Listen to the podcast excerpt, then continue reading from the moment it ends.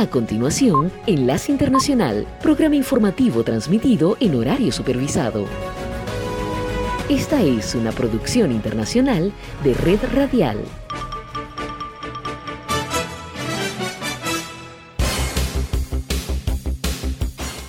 Aquí comienza Enlace Internacional. Saludos a nuestra audiencia en Caracas, Venezuela y el mundo, a través de nuestra frecuencia Sintonía 1420 AM y en Soy Ángela Montilla en la presentación. Bienvenidos.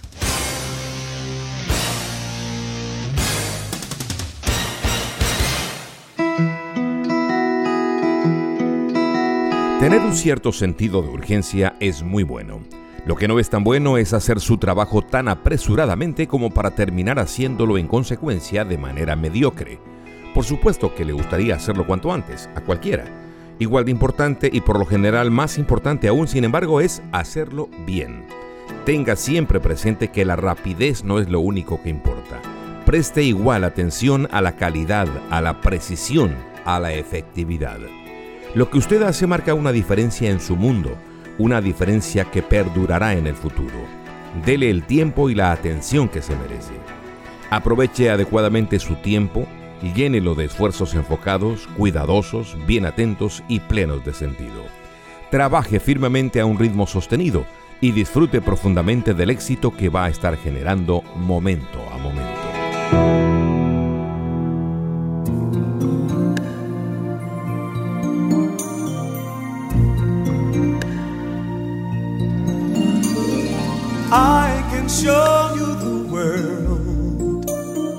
Shining, shimmering,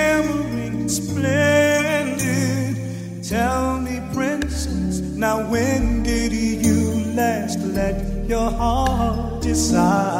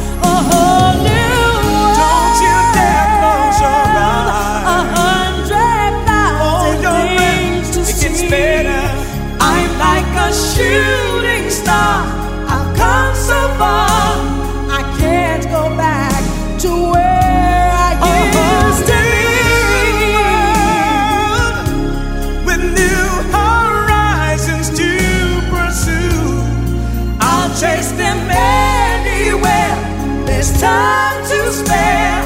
Let me share this whole new world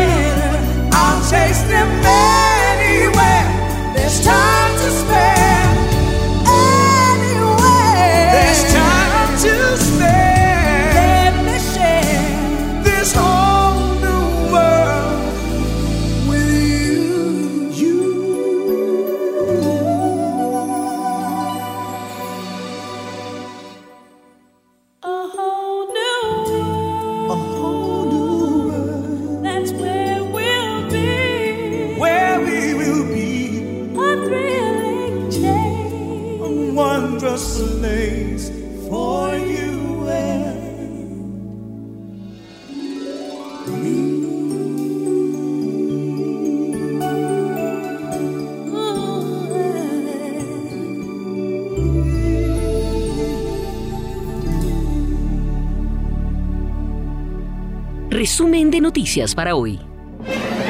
Saludos, Fernando Jaramillo Forero con la vuelta al mundo en 120 segundos.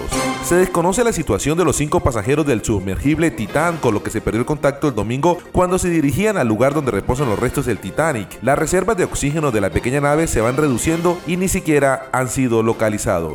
37 personas resultaron heridas en un incendio que estalló en un edificio de París luego de una explosión de gas este miércoles, dijo el ministro del Interior francés Gerald Darmanin. 230 bomberos desplegados en el área y después de algunas horas lograron contener el fuego. El Tribunal Superior Electoral de Brasil comienza este jueves el juicio contra el expresidente Jair Bolsonaro en el que el Partido Democrático de los Trabajadores pide inhabilitarlo para participar en elecciones durante los próximos ocho años. El Ministerio Público de Honduras dijo que se elevó a 46 la cifra de muertes, todas mujeres, en la revuelta y en un incendio ocurridos este martes en la Penitenciaría Nacional Femenina de Adaptación Social. Ya se han entregado 15 cuerpos identificados. Ante la violencia que se vive en México y los temores por su vida, Montserrat Caballero, alcaldesa de la ciudad fronteriza de Tijuana, Baja California, dormirá esta semana en un cuartel militar por amenazas, pero dice que no renunciará. En víspera de la 53 Asamblea General de la Organización de los Estados Americanos, El secretario general Luis Almagro remarcó que Venezuela no ha conseguido avances notables en materia de democracia y defensa de los derechos humanos. A través de una carta, el general retirado de las Fuerzas Armadas de Ecuador, Paco Moncayo, presentó su renuncia irrevocable al cargo de consejero de gobierno para la seguridad nacional. La dimisión se produce tras casi dos meses en el puesto y en medio de una escalada de violencia y crisis de seguridad que atraviesa el país. En Guatemala se ultiman los detalles para las elecciones generales programadas para el domingo 25 de junio, en las que 9.3 millones de personas acudirán a las urnas para elegir al próximo presidente, vicepresidente y diputados, entre otros cargos públicos. Esta fue la vuelta al mundo en 120 segundos. Esta es la señal internacional de sintonía 1420 AM, presentando Enlace Internacional. be awake and I'll be with you all through the night. This precious time when time is new. All, all through the night today,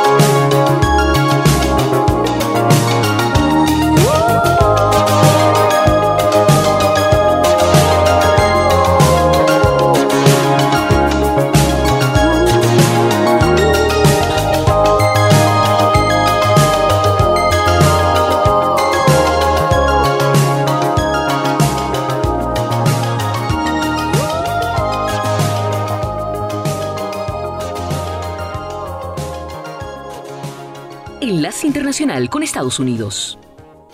En los últimos meses, con la popularidad del chat GPT, la inteligencia artificial está en la más alta etapa de popularidad y de polémica. Sin embargo, continúa siendo un gran misterio para la mayoría de la población y es por eso que gobiernos de todo el mundo se apresuran a establecer nuevas normativas enfocadas a garantizar unas condiciones óptimas de desarrollo y uso de esta innovadora tecnología. Y el último en manifestar la necesidad de analizar los peligros de la inteligencia artificial ha sido el presidente Joe Biden quien en un evento en San Francisco y rodeado de un selecto grupo de expertos pidió establecer parámetros que protejan la integridad de los estadounidenses. Mi administración está comprometida a salvaguardar los derechos y la seguridad de los estadounidenses al mismo tiempo que protege la privacidad, a abordar el sesgo y la desinformación, a garantizar que los sistemas de inteligencia artificial sean seguros antes de que se publiquen.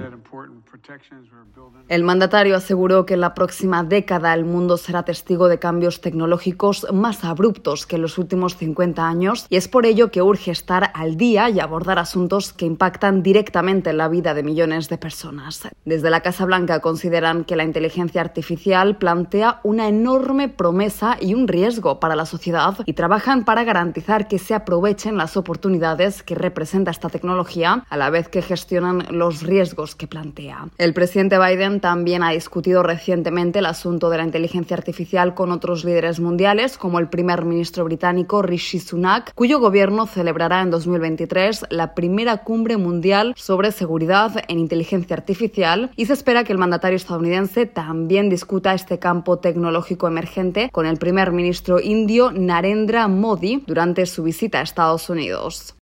Enlace Internacional con la Música.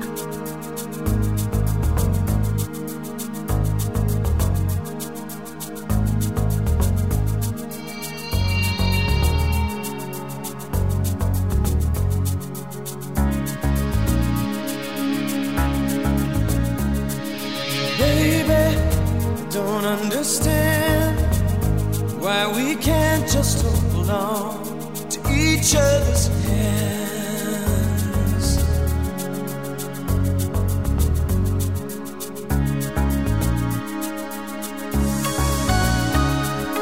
This time might be the last I fear, unless I make it all too clear. I need you so.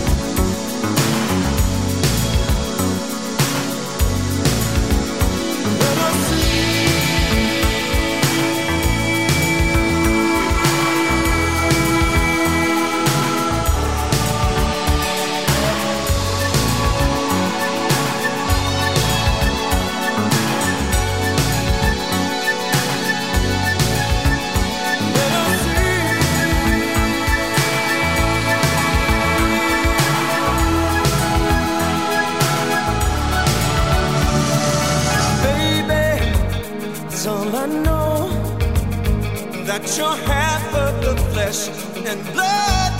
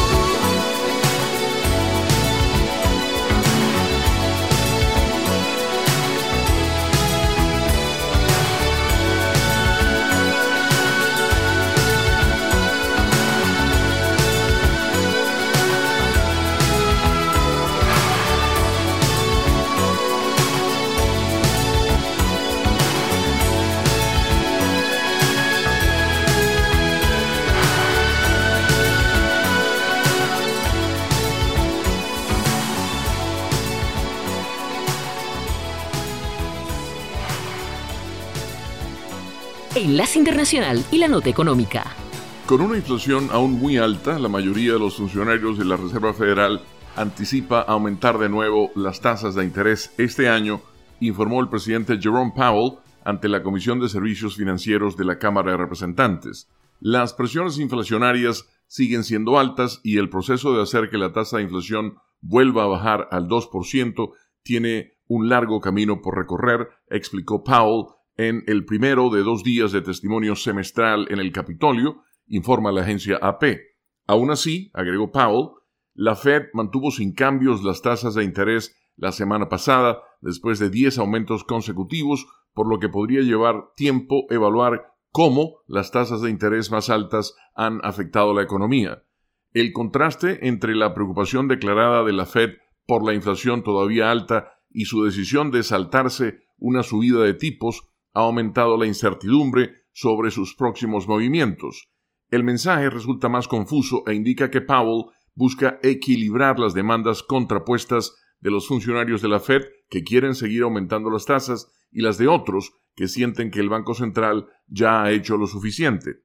Cuando se le pidió que aclare el mensaje de la semana pasada, Powell dijo a los integrantes de la comisión que mantener las tasas niveladas es congruente con el enfoque cada vez mayor de la Reserva Federal, que consiste en reducir el ritmo de sus alzas para evitar aumentar los tipos más de lo necesario en sus intentos por reducir la inflación y el riesgo naturalmente de causar una profunda recesión en el proceso. Puede tener sentido subir las tasas, pero hay que hacerlo a un ritmo más moderado, declaró Powell, comparando las alzas de tasas con un viaje. A medida que uno se acerca a su destino, mientras intenta encontrar otro rumbo, disminuyes aún más la velocidad.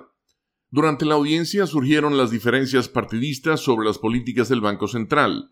El representante republicano Patrick McHenry, quien preside el panel, opina que la entidad debe seguir comprometida con la eliminación de este impuesto furtivo sobre los trabajadores y las familias estadounidenses, refiriéndose de esa manera a la inflación, y los insto a continuar con esa determinación, agregó el dirigente. Sin embargo, la representante Maxine Waters, principal demócrata de la comisión, dijo que la Fed tomó la decisión correcta al detener las alzas de las tasas de interés. Enlace Internacional se escucha en toda Venezuela. Sintonice www.radiosintonía1420.com.be. when you're down and troubled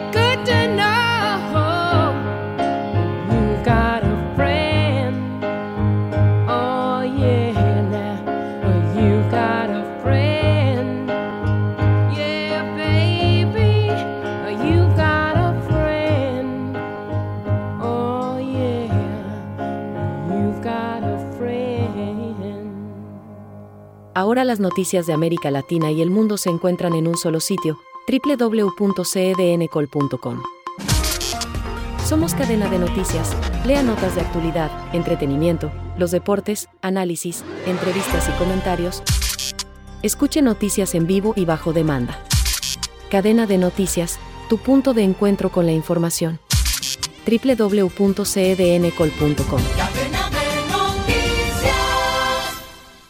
Hoy se iniciaron dos jornadas consecutivas en las que el presidente de la Reserva Federal de los Estados Unidos, Jerome Powell, testificará ante el Congreso estadounidense sobre el futuro económico del país y se anticipa que se hablará sobre la necesidad de seguir incrementando las tasas de interés este año para alcanzar la meta propuesta por el ente regulador de llevar la inflación al 2%. En comentarios preparados previos a la intervención ante el Comité de Servicios Financieros de la Cámara, el funcionario destacó que las presiones inflacionarias siguen siendo altas y el proceso de hacer que la inflación vuelva a bajar al 2% tiene un largo camino por recorrer. Estas palabras se conocieron una semana después de que la Reserva Federal, la Fed, que es el equivalente al Banco Central, mantuviera las tasas de interés sin cambios después de 10 aumentos consecutivos, una medida que fue anunciada por el mismo Jerome Powell. Mirando hacia el futuro, casi todos los participantes del comité consideran probable que algunos aumentos adicionales de tasas sean apropiados este año para reducir la inflación al 2% con el tiempo. Y tendré más que decir sobre la política monetaria después de revisar brevemente la evolución económica. La medida de mantener la tasa de interés de referencia fue adoptada a fin de tener tiempo para evaluar el impacto en la economía de las políticas adoptadas y el colapso de tres entidades bancarias reportadas semanas atrás. Actualmente, la elevación en la tasa de interés es la principal herramienta del gobierno estadounidense para contener la inflación y ha hecho que los consumidores deban pagar más por sus préstamos de consumo, haciendo más costosa la compra de automóviles, vivienda y elevando los pagos de tarjetas de crédito. Sin embargo, este escenario ha significado un gran desafío para el ente regulador, ya que la Fed deberá debilitar la economía lo suficiente para controlar la inflación sin socavar tanto para causar una recesión profunda. Enlace Internacional.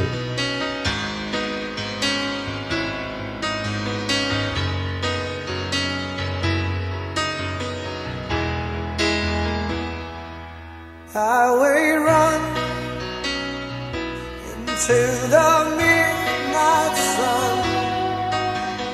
Wheels go round and round on my mind.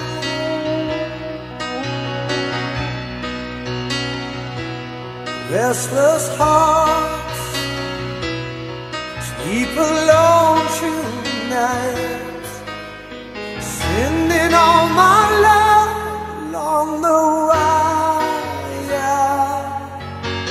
save it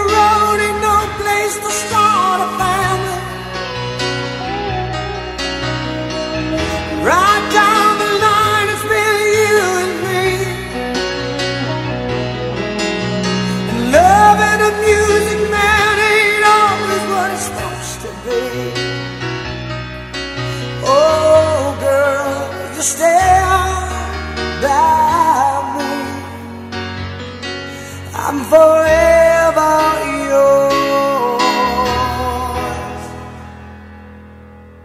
faithfully.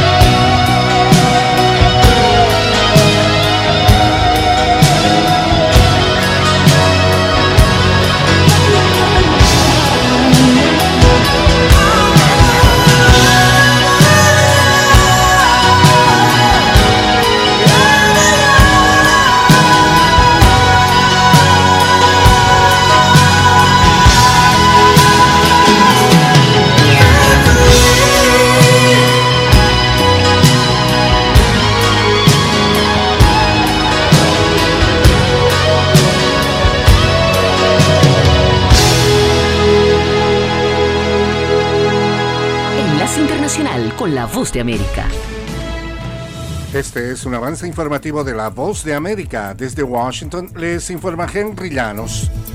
2.000 comidas diarias ofrece una organización caritativa en Tijuana, pero la inflación, la disminución de donaciones y la falta de apoyo del gobierno ponen en peligro su existencia. Nos informa Vicente Calderón. El desayunador del padre Chava alimenta desde hace más de 20 años a los más pobres de la ciudad. Cientos de indigentes, migrantes y deportados reciben diariamente un plato de comida gracias a donantes de ambos lados de la frontera. Además del desayunador, peligra otra obra que esta congregación de católicos sostiene para gente de todos los credos. En la cocina del desayunador, preparan 2.000 comidas al día, pues ayudan incluso a los albergues del gobierno, aunque el gobierno no les ayude a ellos. Desde Estados Unidos, varias mujeres respaldaron la labor de esta organización. Vicente Calderón, Tijuana. La tormenta tropical Brett aumentó a 100 kilómetros por hora la fuerza de sus vientos sostenidos el miércoles a su paso por el Caribe rumbo a las Antillas Menores. Las islas de Santa Lucía y Martinica emitieron avisos de tormenta tropical, mientras Barbados, Dominica y San Vicente y Granadinas estaban bajo vigilancia. Los meteorólogos advirtieron que el resto de las Antillas Menores deben monitorear el progreso de Brett y que puede que se emitan vigilancias o avisos adicionales.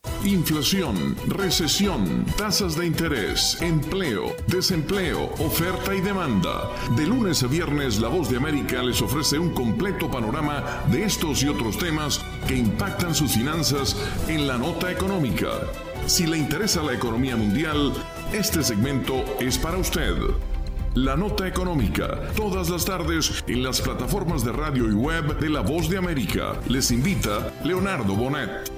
Diversos sectores de la sociedad civil condenaron la detención de dos productores agrícolas que desecharon parte de sus cosechas por falta de combustible en Venezuela. Desde Caracas nos informa Carolina Alcalde. En días recientes y a modo de protesta para exigir acceso a combustible, productores agrícolas venezolanos ubicados en zonas remotas divulgaron videos en los que se les ve desechando parte de sus cosechas ante la imposibilidad de transportarlas a los centros de consumo por falta de gasolina o diésel. Dos de ellos fueron detenidos luego de que el fiscal general Tarek William Saab ordenó abrir un investigación argumentando que la situación causa zozobra en la población y calificó las acciones como un boicot. Y el deber del Ministerio Público es investigar las responsabilidades en el suministro y distribución del combustible. Carolina Alcalde, Voz de América, Caracas. Manuel Arraya, quien fuera chofer del Nobel de Literatura chileno Pablo Neruda y que por décadas afirmó que el poeta fue envenenado antes de exiliarse, murió producto de un aneurisma, según informaron. Araya siempre cuestionó la versión oficial de que la muerte de Neruda ocurrida el 23 de septiembre de 1973, 12 días después del golpe militar, se debió a complicaciones de un cáncer de próstata con metástasis. El conductor falleció la víspera a los 77 años luego de sufrir problemas cardiovasculares. Este fue un avance informativo de La Voz de América. Esta es la señal internacional de sintonía 1420 AM, presentando Enlace Internacional.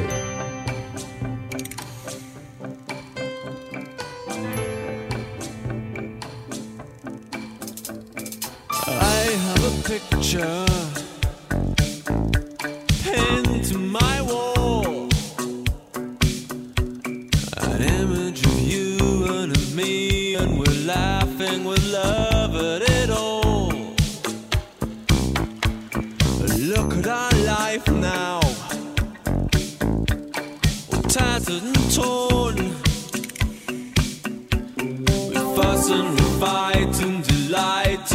and we cry.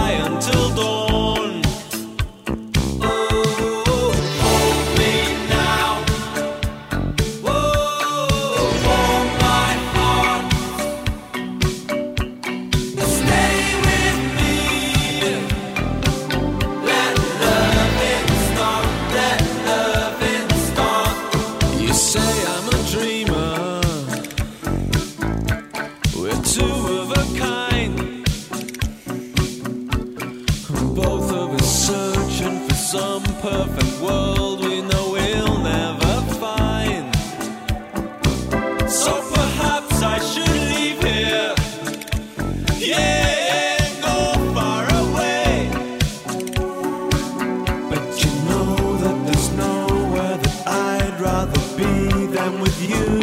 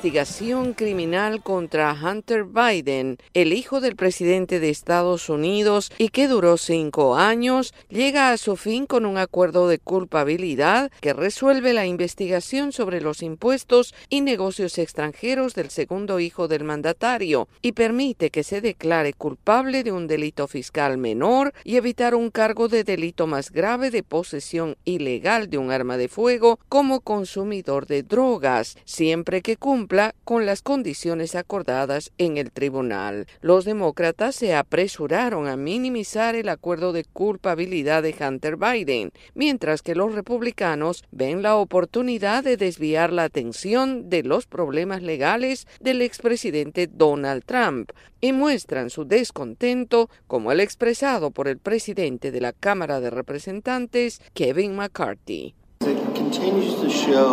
Esta situación continúa mostrando las dos formas del sistema en Estados Unidos. Si eres el principal oponente político del presidente, el trato literalmente te pone en la cárcel. Si eres el hijo del presidente, obtienes un buen trato.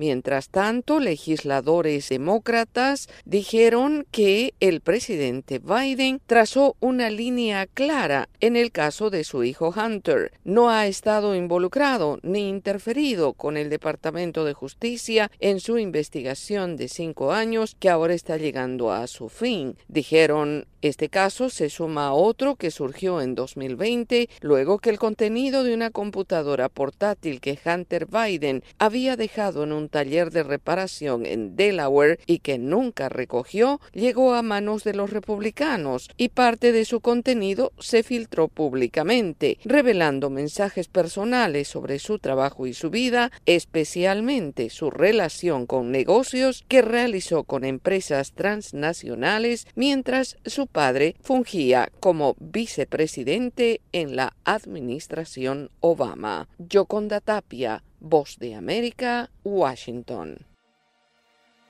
Enlace Internacional con la Música.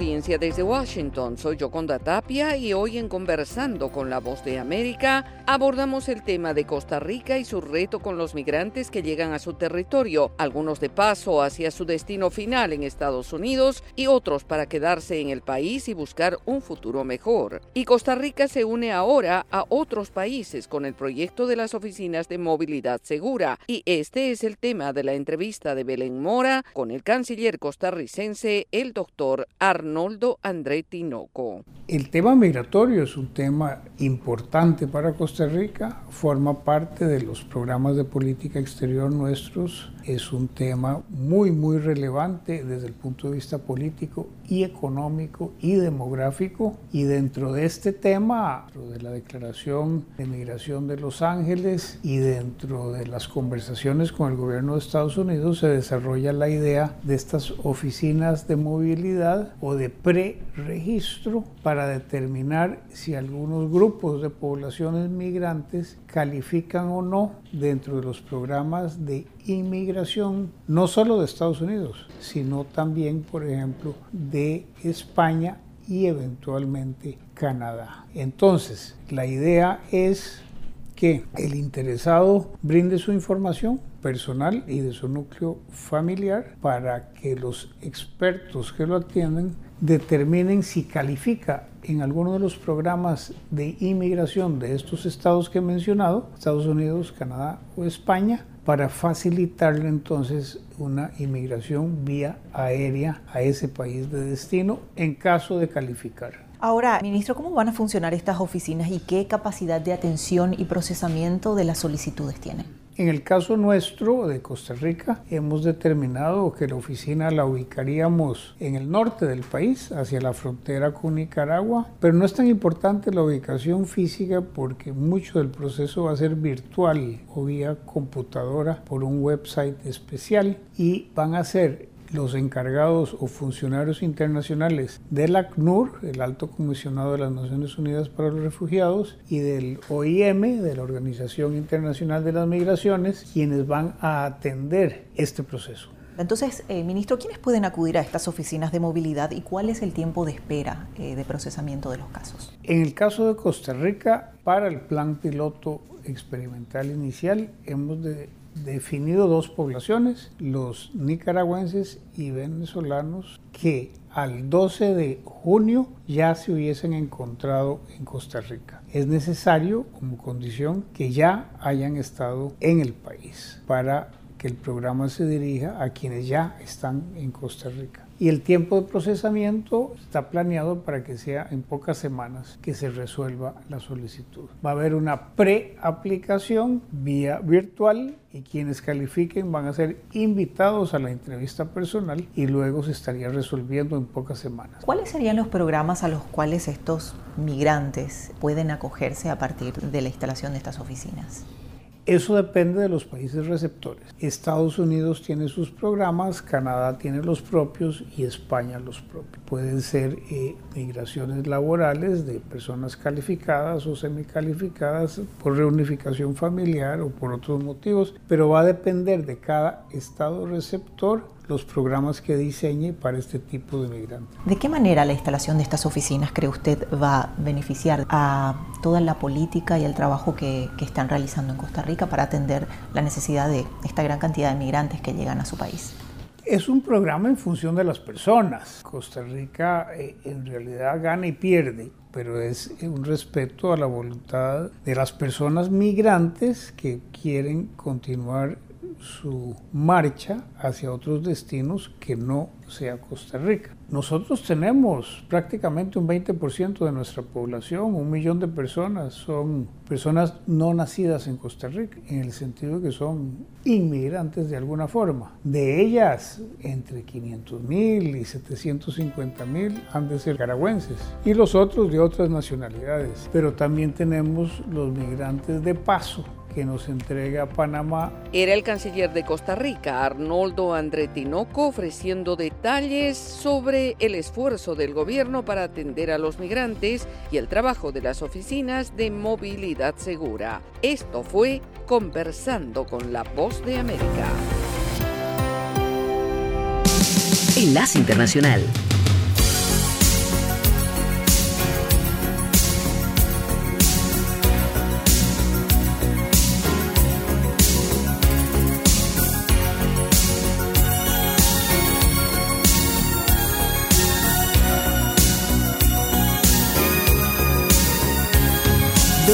In your eyes, I see a paradise. This world that I found is too good to be true. Standing here beside you, want so much to give you this love in my heart that I'm feeling for you.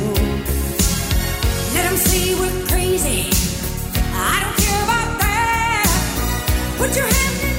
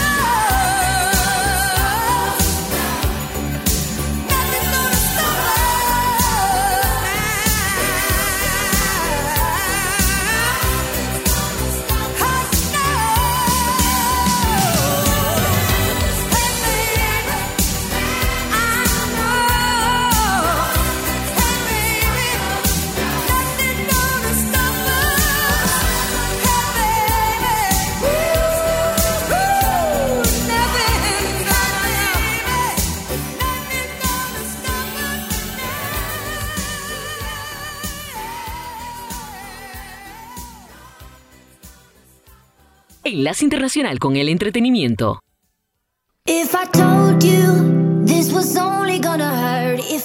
La estrella pop Bibi Rexa fue golpeada en la cara y herida con un teléfono celular arrojado desde el público en un concierto en Nueva York el domingo por la noche, tras lo cual fue arrestado un hombre, informó la policía.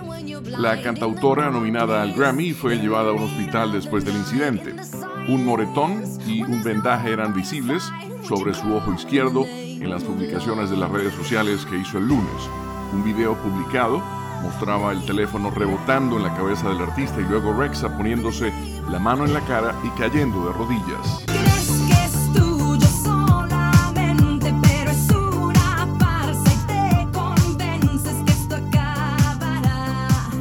La gira de la cantante mexicana María José se titula Libertad y eso mismo quiere reflejar en el escenario con los bailarines y las canciones que ha elegido para complacer a un público muy diverso. Entre sus bailarines hay chicos, chicas y chiques, diferentes tonos de piel y diferentes tallas. Siempre lo he querido hacer, también creo que la apertura mental de la gente ha cambiado. En los 90 esto no habría sido posible, dijo María José en una entrevista reciente con la agencia AP. Yo creo que no importa la edad, ni el tamaño, ni la orientación o la sexualidad. Nada si tienes talento. Si tienes talento puedes seguir bailando y estando en los escenarios el tiempo que quieras. Una de las bailarinas es una chica trans, los coreógrafos son un matrimonio, hay personas que tienen hijos y Kenia es una bailarina con una cabellera roja brillante de talla grande. María José dijo que tras la pandemia se abrió todavía más a hacer realmente lo que quiere en sus conciertos en vivo. You're not here. I've got the girls. I have to stay here with Woodrow. Where are you? Asteroid City, Farm Route 6, mile 75. Asteroid City puede ser la película más multigeneracional de Wes Anderson hasta el momento. La historia es un juego de cajas chinas, pero en el corazón de la película hay una ciudad ficticia en el suroeste de Estados Unidos en 1955, donde un fotógrafo de guerra viudo llamado Augie Steinbeck, interpretado por Jason Schwartzman, llega con su inteligentísimo hijo Woodrow y sus hijas trillizas menores. Les espera una visita con su abuelo, Tom Hanks, pero primero hay una convención de observadores de estrellas para conmemorar el impacto de un meteorito. La reunión también ha atraído a una renombrada estrella de cine, Scarlett Johansson, y su hija Genio. Los dolores, remordimientos y melancolías de los personajes adultos se mezclan con las experiencias más frescas, pero no menos complejas, de los adolescentes que prueban por primera vez el amor, la muerte y el compañerismo. En las películas de Anderson, los personajes más jóvenes tienden a ser tan adultos y no más que los propios adultos. Y hasta aquí las noticias del mundo del entretenimiento desde la voz de América en Washington, les informó Leonardo Bonet. Radio Sintonía 1420 AM y Red Radial presentaron Enlace Internacional. Regresaremos mañana con noticias, entrevistas y buena música. Enlace Internacional, síganos en Twitter con arroba cdncall y en internet www.redradial.co.